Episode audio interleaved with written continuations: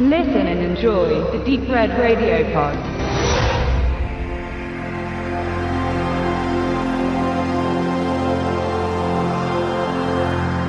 Der Benedikt und ich haben soeben A Beautiful Day geguckt. Der neue Film, also er ist ja relativ umtriebig, aber einer der aktuellsten von der Veröffentlichung her in Deutschland für den Heimkinomarkt von Joaquin Phoenix mit ihm in der Hauptrolle. Dabei muss man jetzt sagen, dass äh, der deutsche Verleih mal wieder sehr kreativ gewesen ist und wie er es dann doch recht häufig macht, einen anderen englischen Namen dem Film gibt, der eigentlich You Were Never Really Here heißt, genau wie die Romanvorlage von Jonathan Amos, auf dem das Ganze basiert. Verfilmt von Lynn Ramsey, das ist eine Schottin, hatten wir, glaube ich, herausgefunden. Erzählt der Film die relativ einfache und überschaubare Geschichte von Joe. Der ist so ein ziemlich traumatisierter Kriegsveteran, wird total offen gelassen, welcher Krieg, also von den paar wenigen Bildern, die man erhascht, wird man meinen, es müsste Afghanistan oder Irak sein. Der verdient sein Geld damit, Kinder aus äh, misslichen Lagen zu befreien, was dann meistens bedeutet, dass es ja Prostitution und Kindsmissbrauch ist. Deswegen nimmt der Film sich eines recht schweren Themas an. Und wenn er das gerade nicht tut, kümmert er sich um seine, seine Mutter, die nicht mehr ganz allein lebensfähig ist. Viel mehr Nebenhandlung gibt es eigentlich nicht. Er nimmt halt wieder einmal einen dieser Aufträge an von einem recht hohen Politiker, wo die Tochter verschwunden ist und ähm, sagt, ja, ich besorge sie dir zurück. Der Politiker sagt noch, sei bitte brutal mit denjenigen und ja, er holt sie da raus und naja, dann entwickelt sich das Ganze aber ein bisschen auch in so eine Richtung wie nicht erwartet und nimmt halt viel größere Ausmaße an als sonst seine eigentlichen Jobs. Das Ganze erzählt in recht schnellen 86 Minuten. Für einen Film der heutigen Zeit äh, wahrscheinlich eher selten. Andererseits muss man auch sagen, ist es wahrscheinlich eine Kategorie Film, wo man sagen muss, die es eigentlich nicht mehr gibt, ne? weil das wirkt jetzt so vom Budget und von der Aufmachung her wie der eine, die so in Hollywood nur noch sehr selten gedreht werden, nämlich so diesen Mid-Budget-Bereich, schon mit einem zu kräftigen Star, ich würde jetzt mal so schätzen, im 10, 15 Millionen Budget äh, Spielbereich und die ja eigentlich verschwinden, weil entweder das wird nur noch sehr billig produziert oder es werden Blockbuster genommen, wo auf Nummer sicher gegangen wird. Das ist natürlich jetzt eine Thematik, die überhaupt nicht Blockbuster fähig ist, durch die ganze Geschichte und vor allen Dingen auch, wie sie erzählt ist. Und da kommt halt immer schon als erstes die große Referenz, die auf dem Cover der DVD auch prangt, der Taxi Driver des 21. Jahrhunderts.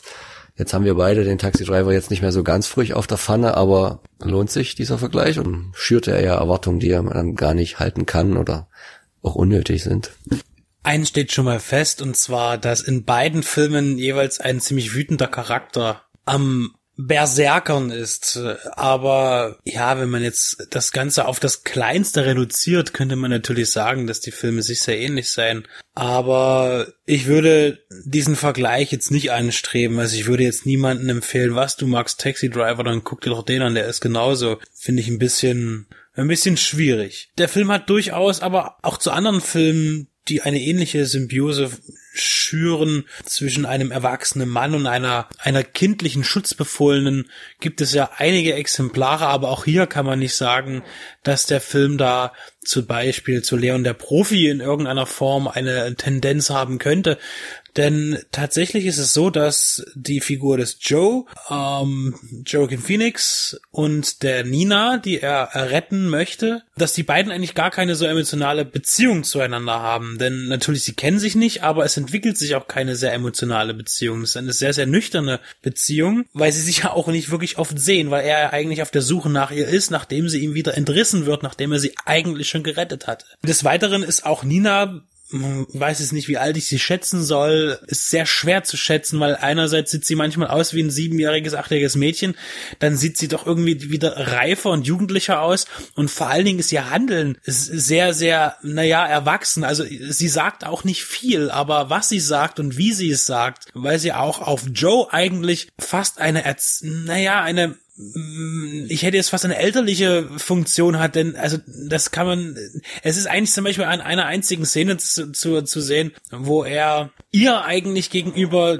die rettende Figur sein sollte, aber sie eigentlich viel erwachsener und viel bodenständiger wirkt als er. Also insofern finde ich, was ich persönlich in dem Film sehr gut finde, diese Gegenüberstellung der beiden Hauptfiguren, sage ich mal, die aber eigentlich sehr selten was miteinander zu tun haben.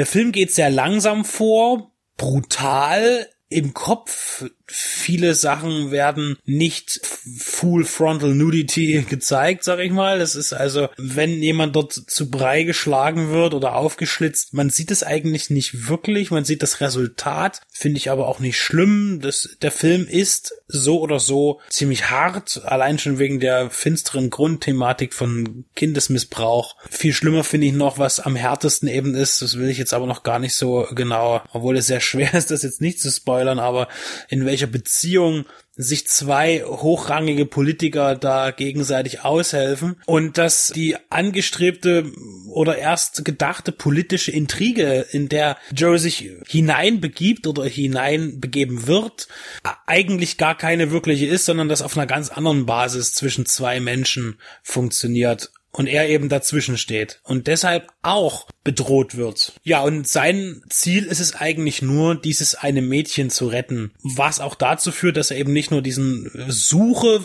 diese Suche nach ihr hat, sondern das gleichzeitig auch ein Rachefeldzug ist, weil Joe wird auch viel Persönliches aus seinem Leben genommen, weil er eben beseitigt werden muss oder sein, sein ganzes Leben scheinbar von irgendwelchen nicht ganz klar erstmal zuordnenbaren bösen Menschen auch wenn die beiden, sein Schützling und er, natürlich keine so enge Bindungen haben, wie halt bei Leon der Profi, haben sie doch eine indirekte, weil Joe ist nicht nur schwer Kriegstrauma geschädigt, sondern da fielen noch andere Sachen in seiner Kindheit vor und die gehen dann logischerweise, jetzt haben wir eh schon eine Menge gespoilert und darum geht's auch fast gar nicht so bei dem Film, sondern halt auf der Ebene des, des, des Opfers haben sie beide halt diese Gemeinsamkeiten was halt sie mit ihm sehr schnell connecten lässt und andersrum. Ich finde, ich war nicht ganz so begeistert von dem Film. Ich fand, das waren doch eher zum Teil auch sehr lange, 86 Minuten. Kann jetzt nicht unbedingt nachvollziehen, dass der ja auch in Cannes sehr hoch gepriesen wurde mit sieben Minuten Standing Ovations und sowohl er als auch die Regisseurin dort die goldene Palme abgestaubt haben. Aber das ist dann sicher auch auf dem Niveau ein bisschen Geschmackssache. Was ich halt noch sehr spannend fand, war der Einsatz von Musik. Also am Anfang des Films erinnert er mich nicht ein Taxi Driver oder so, sondern gerade aufgrund des Soundtracks, auch wenn er hier meiner Meinung nach schlechter ausfällt, war ich schon jetzt wiederum zu oft gehört an Drive. Und das ist so das, das gleiche Setting, eine Großstadt. Ich glaube, hier ist es Cincinnati und nachts und so ein bisschen noir-mäßig äh, erleuchtet und jemand fährt da mit einem Auto durch die Gegend und dann hat man diesen Synthi-Soundtrack der 80er Jahre. Ähm, da bedient er sich schon im Gegensatz zu Drive, der das relativ schön ausfährt, äh, ist es hier das Spielmuttermusik aber ein anderes. Hier wird immer sehr, sehr eindeutig darauf hingewiesen, wie gerade die Stimmung ist in der Szenerie. Also das ist dann nicht immer so ein durchkombiniertes schönes Ding, sondern es ist auch manchmal sehr experimentell instrumentales, vor allen Dingen mit verzerrten Geigen und allen möglichen, was mir persönlich immer nicht so gefällt. Ich denke, man kann auch so eine Szene visuell und mit einer anderen tonalen Untermalung gut unterdrücken, ohne dass man da so ins Krachige reingehen muss. Aber das ist dann sicher auch äh, mein, mein eigener Geschmack. Ne? Hier ist es halt wirklich so, dass man, du hast die Stimmung des Films und dann auch den, den, den, den den passenden, unterstreichenden Soundtrack. Viele Filme machen sie oft anders. Da kommt irgendeine brutale Folterszene und man legt dann einen, einen, einen schönen, einen schönen Chanson runter oder ein anderes lustiges Liedchen aller Reservoir Dogs, ähm, Mr. Blond. Ihr wisst, was ich meine. Was ich ganz spannend fand am Ende und auch der deutsche Titel ist so in einer Textzeile entnommen, die jemand sagt, äh, A Beautiful Day und dann kommt da noch so ein passendes Lied dazu, wo ich mir dann dachte, da fühlte ich mich so ungefähr 20 Jahre zurück. Erinnert an den Film U-Turn, wo auch äh, Joaquin Phoenix mitspielt in einer Nebenrolle, auch wieder ein bisschen was überdrehtes, wo dann halt auch von Peggy Lee It's a Good Day kommt. Und da dachte ich mir, ja, das hätte auch ähm, ganz gut gepasst für das Ende, was wir hier natürlich nicht verraten wollen. Zur Regisseurin gab es noch nicht so viel zu sagen. Die hatte so ein paar Sachen gemacht, aber das war wahrscheinlich ihre erste große Nummer, oder? Nicht ganz. Sie hat auch schon mit Kevin Klein zusammengearbeitet und Paul Dano. Das war, glaube ich, 2011. Der Titel ist mir jetzt entfallen, ist aber auch nicht so schlimm. Aber sie ist noch nicht so ganz groß aufgetreten. Ich möchte auch noch hinzufügen, dass sie die Palme gar nicht für ihre Tätigkeit als Regisseurin bekommen hat, sondern in dem Fall als Drehbuchautorin für den Film A Beautiful Day. Und sonst, ja, ich finde, ich wiederum finde den Film sehr gelungen. Also ich habe ihn wirklich gerne gemocht und den werde ich mir auch irgendwann nochmal ansehen. Also das weiß ich jetzt schon. Und ich fand ihn zum Beispiel gar nicht lang. Ich fand ihn sogar sehr kurz. Ich finde, so kann man eben auch mal die Wahrnehmung unterschiedlich haben. In einem Zimmer, komischerweise, ist das Raumzeitkontinuum nicht durcheinander gekommen, trotz unserer gegenteiligen Wahrnehmungen. Aber ich fand ihn wirklich großartig, auch wenn ich, äh, ich habe mich eben auch nicht so hypen lassen oder mich so, ich habe mich gar nicht damit beschäftigt vorher mit dem Film und habe mir jetzt einfach angeschaut. Und ich finde ihn eben sehr, sehr kurzweilig, wahnsinnig schnell, inhaltlich eigentlich völlig ja rudimentär, aber ein, ein guter Stimmungsfilm. Und ich muss auch wirklich ernsthaft sagen, dass diese, diese Drehbuchpalme mich nach wie vor nicht auf die Palme bringt, aber es schon sehr fragwürdig ist, weil ich glaube, da werden sehr viele äh, Drehbuchautoren, die sich für ihr Lebenswerk die Finger blutig getippt haben, geärgert haben, dass hier das Drehbuch von dreieinhalb Seiten da jetzt abgeräumt hat. Äh, ist, ein Drehbuch besteht nicht immer nur aus Dialogen, das ist völlig klar, aber ist schon spannend. Aber ist auch gut, dass er Standing Ovations bekommen hat, denn ich kann mich noch erinnern, dass Quentin Tarantino für den Gewinn der goldenen Goldenen Palme für Pulp Fiction ausgebuht wurde vom Publikum teilweise. Oder von sehr harten Kritikern und äh, äh sehr reaktionären Film, ja, Nerds, sag ich mal, damals.